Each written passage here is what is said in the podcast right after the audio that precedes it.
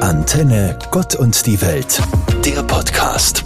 Geht man durch die heilige Pforte, betritt man nicht nur eine Kirche, sondern man fühlt, dass die Größe des Raums auf jenen Größeren verweist, der alles in seinen Händen hält.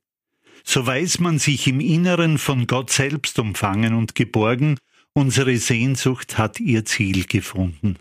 Ich wünsche Ihnen einen wunderschönen Sonntagabend. Vielleicht waren Sie heute in einer Kirche zum Sonntagsgottesdienst oder einfach nur, um sie zu besichtigen. Wir haben in unserem Land so viele wunderschöne Kirchen, ob sie schon sehr alt sind oder doch eher modern. Besonders freut es mich, wenn unsere Gotteshäuser frisch renoviert wurden und noch in einem guten äußeren sowie inneren Zustand sind. Ich weiß, dass das besonders in unserer Zeit nicht mehr selbstverständlich ist. Ich gehe auch immer gerne mit meinen Schülerinnen und Schülern in die Kirche meines Schulortes. Ich genieße mit ihnen die Ruhe, die Stille, den Schein einer Kerze oder einfach die ganz besondere Atmosphäre. Leonie, was ist denn für dich eine Kirche? Ein Ort voller Wunder, als ich das erste Mal die moderne Kirche in Mitterdorf, wo ich zurzeit die Berufsschule besuche, betrat, fühlte ich mich geborgen und sicher. Überhaupt, wenn ich in eine Kirche gehe, fühle ich mich ganz nah bei Gott. Es ist still und es kommt mir vor, die ganze Welt steht still.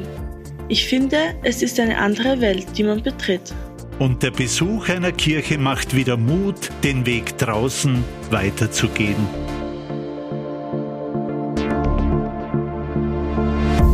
Ich las einmal von den fünf Dingen, die Sterbende am meisten bereuen. Erstens, ich wünschte, ich hätte den Mut gehabt, mein eigenes Leben zu leben. Zweitens, ich wünschte, ich hätte nicht so viel gearbeitet. Drittens, ich wünschte, ich hätte den Mut gehabt, meine Gefühle auszudrücken. Viertens, ich wünschte mir, ich hätte den Kontakt zu meinen Freunden aufrechterhalten. Fünftens, ich wünschte, ich hätte mir erlaubt, glücklicher zu sein. Diese fünf Punkte las ich auch einmal meinen Schülerinnen und Schülern in einer Religionsstunde vor. Vorher dachte ich mir noch, was werden wohl die Dinge, die Sterbende bereuen, meine Jugendlichen interessieren? Falsch gedacht. Einige sagten, wow. Andere wiederum, echt schön. Nikodemus setzte sich sogar noch näher damit auseinander. Ich als Jugendlicher habe dieselben fünf Dinge gelesen und kenne diese Wünsche aus meinem eigenen Leben.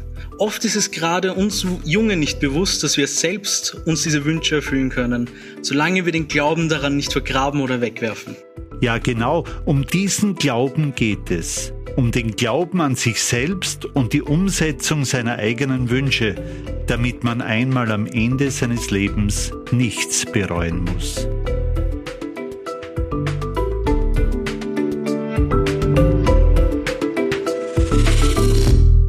Morgen zündet die Sonne über der Welt ihr Licht an. Die Sonne weckt den Frühling, den Sommer. Sie lockt aus den Bäumen das junge Grün und tupft bunte Blumen auf die Wiese. Jeden Tag fängt sie aufs Neue an und niemals wird sie müde. Hört die Sonne auf, dann sitzen wir in der schwärzesten Nacht und in der eisigsten Kälte, und alle Menschen und Tiere, alle Blumen und Pflanzen müssten sterben. So ist es auch mit der Liebe. Wenn in deinem Leben die Liebe aufgeht, dann ist es hell und warm und alle fühlen sich wohl. Und wenn sie untergeht, dann werden die Schatten immer größer. Der Engländer C.S. Lewis spricht von den vier Formen der Liebe, the four loves. Lewis unterscheidet Zuneigung, Freundschaft, Eros und Agape.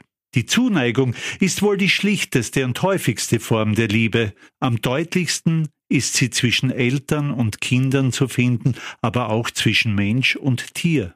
Freundschaft ist die zweite Form von Liebe, etwas sehr Kostbares. Echte Freunde geben Halt und Hilfe auch in schwierigen Zeiten. Eros ist die Form der Liebe, an die die meisten denken, wenn wir von Liebe sprechen. Sie ist die Kraft der gegenseitigen Anziehung, das Verlangen nach Nähe, körperlicher und seelischer Vereinigung. So bleibt noch die Agape, die Liebe, die dem anderen das Gute will und nicht zuerst an sich selber denkt. Mit einem Wort die Nächstenliebe. Ein Leben ohne Liebe ist unvorstellbar, so wie auch die Liebe ohne uns.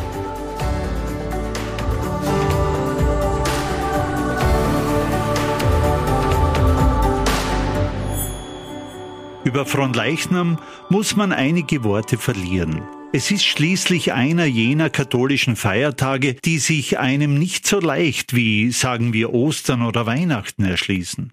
Und das, obwohl das Hochfest bereits seit dem 13. Jahrhundert gefeiert wird und als eines der höchsten Feste gilt. Und es ist vielleicht sogar das katholischste. Denn evangelische und orthodoxe Christen begehen Fronleichnam nicht. Katholiken hingegen feiern 60 Tage nach Ostern die Einsetzung der Eucharistiefeier, in der Jesus in der Gestalt von Brot und Wein gegenwärtig ist. Darauf weist auch der aus dem Mittelhochdeutschen kommende Name hin, Fron des Herrn und Licham Leib, also Leib des Herrn. Wie denken eigentlich Jugendliche über dieses Fest? Ich habe mich in meiner Schule umgehört, zum Beispiel bei Fabienne. Von Leichnam. Was passiert da? Mit einer Pastoralreferentin als Mama bekommt man von Leichnam in einem kurzen Satz erklärt. Wir feiern Jesus in Gestalt von Brot und Wein in unserer Mitte. Gleichzeitig denken wir an das letzte Abendmahl. Als Ministrantin war das Fest immer sehr anstrengend. Das Rausholen der Monstranz, der Gebrauch von Weihrauch und die lange Messe waren für uns nie einfach. Zugleich aber war es auch sehr schön. Die Verbundenheit zu Jesus wurde gestärkt und so oft sieht man die Monstranz ja auch wieder nicht. Also ist es doch gut, dass es diesen Feiertag, dieses Fest gibt.